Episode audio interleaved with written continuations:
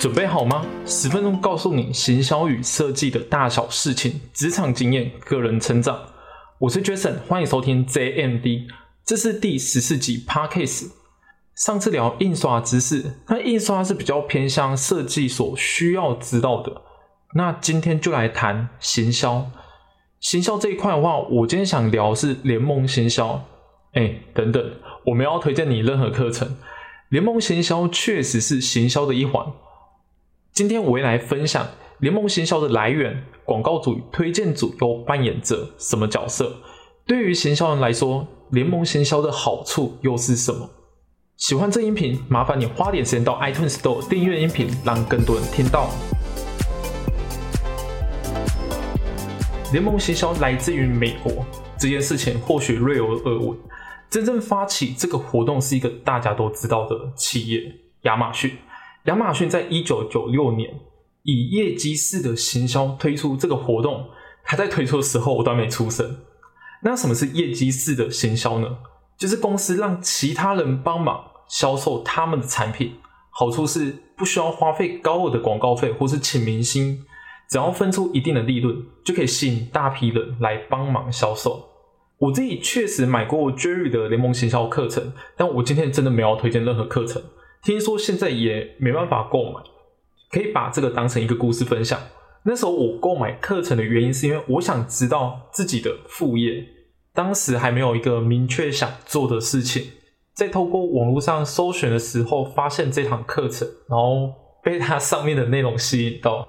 这堂课程真的是超级无敌贵，我还硬拉了朋友来当我的粉丝，直到现在网站经营了将近三年。前面一开始懵懵懂懂的架设网站，到现在知道后台如何使用、写文章技巧、SEO 的规划等等，这些都是花时间慢慢累积出来的。那我能坦诚的说，这个网站所赚到钱远远少于我支出的营运成本，这跟我没有很认真经营有关。可是也间接帮助到我的职场，像我现在公司，他看中我拥有设计与行销的经验以外，还有 SEO 的观念。希望我可以帮助他们操作新的网站才录取我。那为什么这个都已经在赔钱的网站，我还要继续经营呢？这个问题我自己也很好奇。我反复思考很久，才发现其实我内心深处是热爱分享与撰写文字的人，始终认为部落格是可以帮助我的。将近三年时间，我才明白我需要的是什么主题和方向。当你听到这音频的时候，我的部落格也会陆续推出跟行销还有设计相关的知识文章，这是我部落格之后的主轴。如果你是这领域的人，相信这些文章对你有帮助。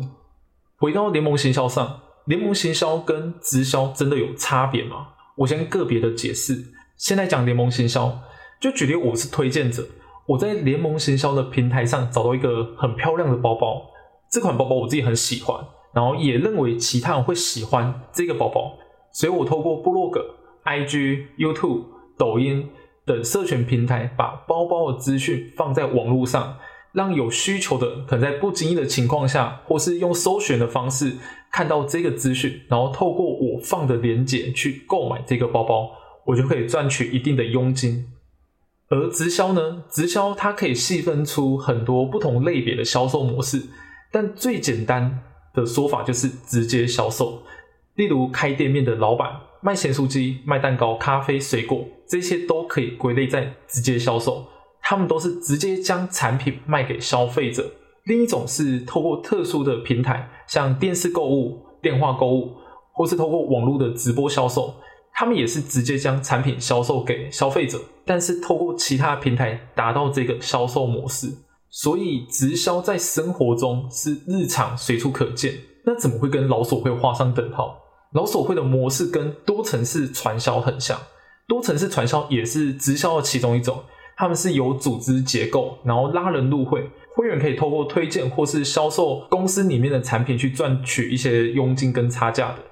那差别在于，正规的公司获利来源是公司自己推出的产品，例如贺宝福。安利他们贩售是自家产品，这就是他们的获利来源。而老鼠会的获利则是靠拉会员进来的入会费，以及后续的可能上课学费或是让会员去推荐，甚至让会员去推荐没有实质价值的商品。判断方式可以观察是否有没有卖实质的商品。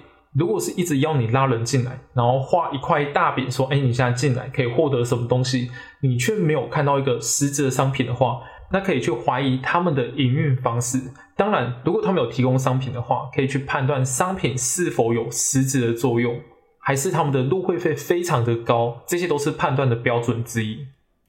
我自己认为，联盟行销与直销的差别在于，联盟行销的广告商只要将产品放在网络上。推荐者就会去选择他想要推荐的产品，在网络上进行曝光，两者之间没有实质的关系，就是很单纯的伙伴关系。这也是联盟行销又被称为伙伴人合作计划的原因。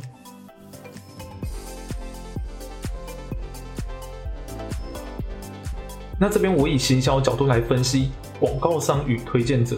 广告商是指公司推出产品或服务放在平台上，设定条件之后。让推荐者可以索取的行销方式，因为推广所需要赋予的抽成可以到很低。我看过有商品推广利润只有零点五趴的抽成可以抽，甚至是那种零点一趴的也有。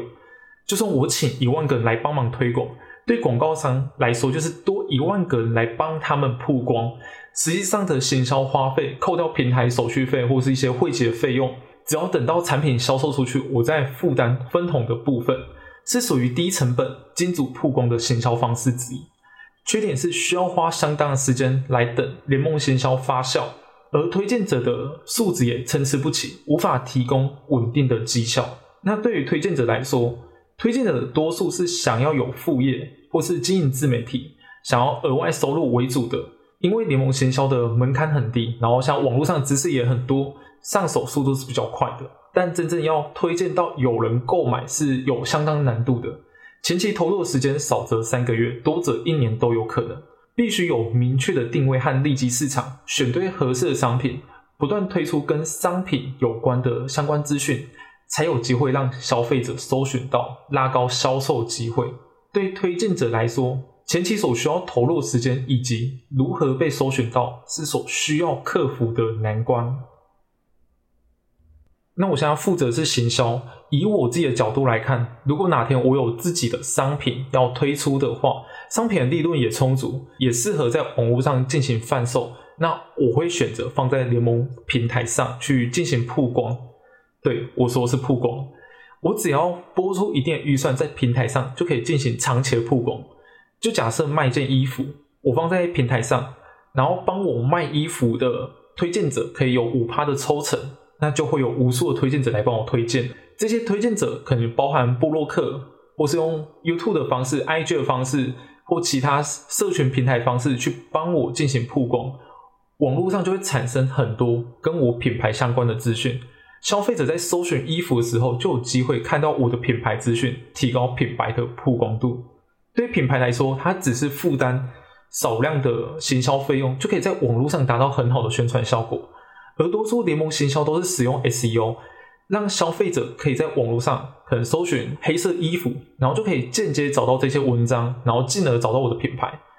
那消费者会主动去搜寻这个关键字，也是真的有想要购买的意愿，他们才会去进行这个动作，也符合精准曝光的行销方式。真的会去搜寻消费者也是意愿程度高的。那如果找到衣服是适合他们喜欢的。如果找到产品是他们真的想要，或是刚好有需要的话，销售出去的机会就大大增加，而且也符合精准曝光的现象。这前提是产品本身需要有相当的利润，而主要销售模式也不能依赖联盟现销。那可以尝试一段时间来看看适不适合自己的品牌。如果想要尝试合作，建议先设定个日期，还有预算限制来控制整体行销的花费。